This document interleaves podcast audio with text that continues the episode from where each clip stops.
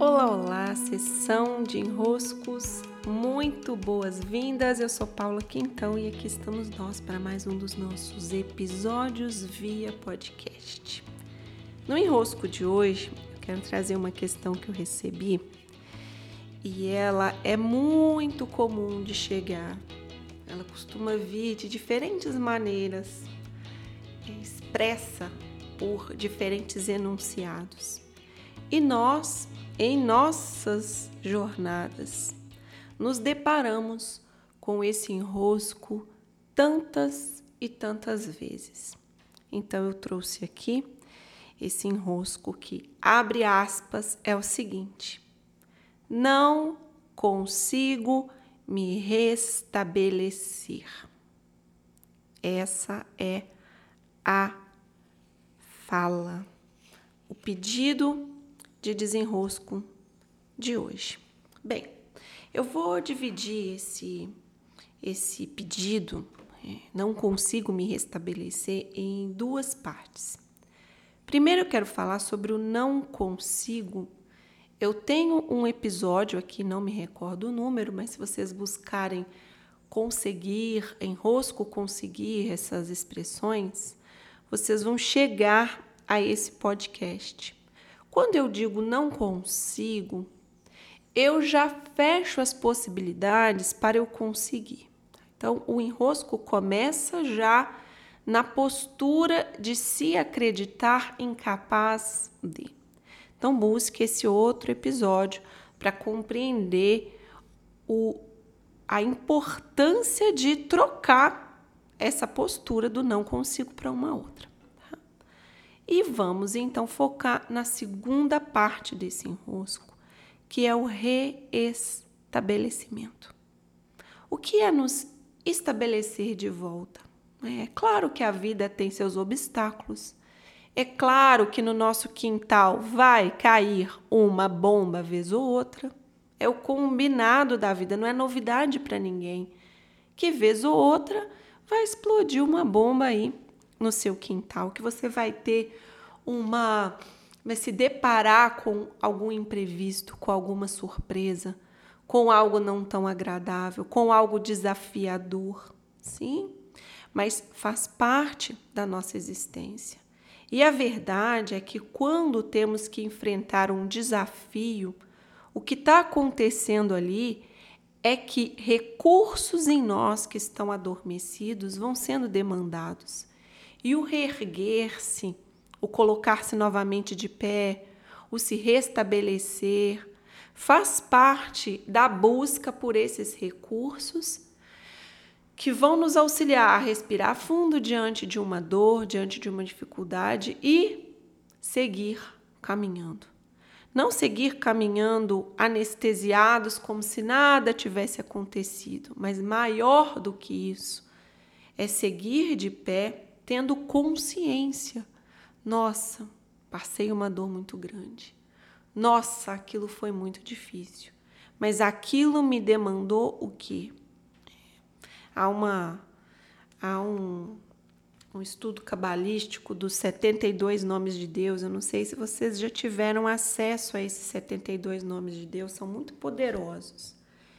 E um dia eu conto para vocês como eu descobri que existiam esses 72 nomes de Deus.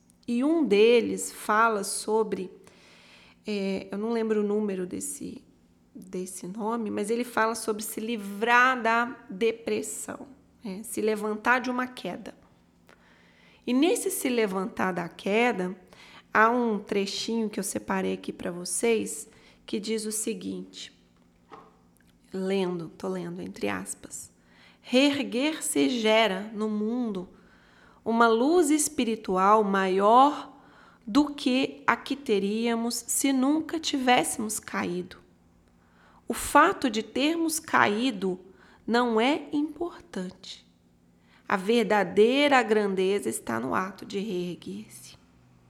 Então, sim, nós podemos gostar muito do nosso drama, gostar muito do nosso buraco gostar muito desse lugar quentinho, aquecido. Hoje, mais cedo, inclusive, publiquei um rios mostrando um ninho de passarinho que eu filmei aqui na frente de casa. Gostar muito desse ninho, mas tem um mundo lá fora, que é por onde nós vamos caminhar, que é por onde nós vamos descobrir novas coisas, que é por onde nós vamos nos desafiar a seguir em movimento, em direção àquilo que é nossa missão, aquilo que é o nosso compromisso. Então, mais até adequado do que a palavra missão é a palavra compromisso. Eu sigo caminhando.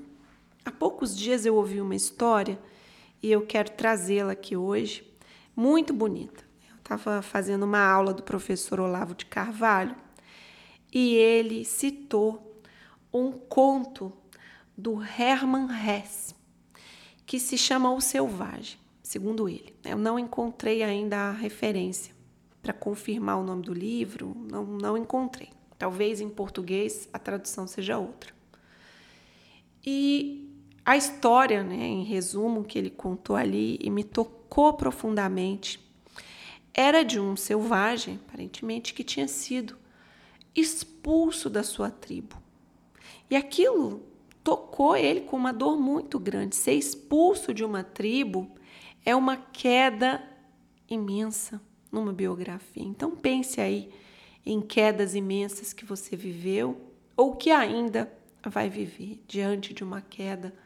Aquele selvagem só tinha uma opção. Ele segue andando, segue caminhando. Dali de onde ele foi expulso, ele pegou as suas coisas, tomou seu rumo e seguiu. Seguiu, seguiu, seguiu, seguiu, e de tanto seguir, ele encontrou o mar. O mar que a tribo dele sequer imaginava que existia. Ele ali, frente a frente com o oceano.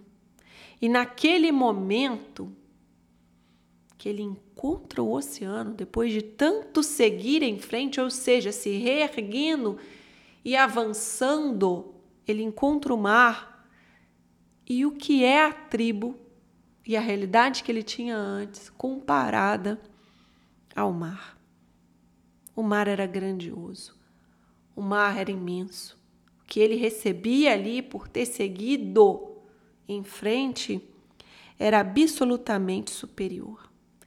E essa história traz uma simbologia fortíssima que diante dos momentos de queda, nós podemos ficar focados na queda e ficar ali lambendo o chão, né? É claro, podemos nos ficar um pouco deitados ali naquele chão, vendo a destruição, contemplando a destruição do momento de queda. Porém, em um instante, nós precisamos nos erguer e seguir. E uma vez seguindo, termos a oportunidade de, graças a seguir, encontrar as riquezas que nos são reservadas como um grande oceano. Como um grande oceano. Muito bonito. Eu espero que daí você possa se lembrar disso quando for momento de queda e que você seja abençoado com as forças que precisa para se manter de pé e seguir caminhando. Meu grande abraço, beijos e até!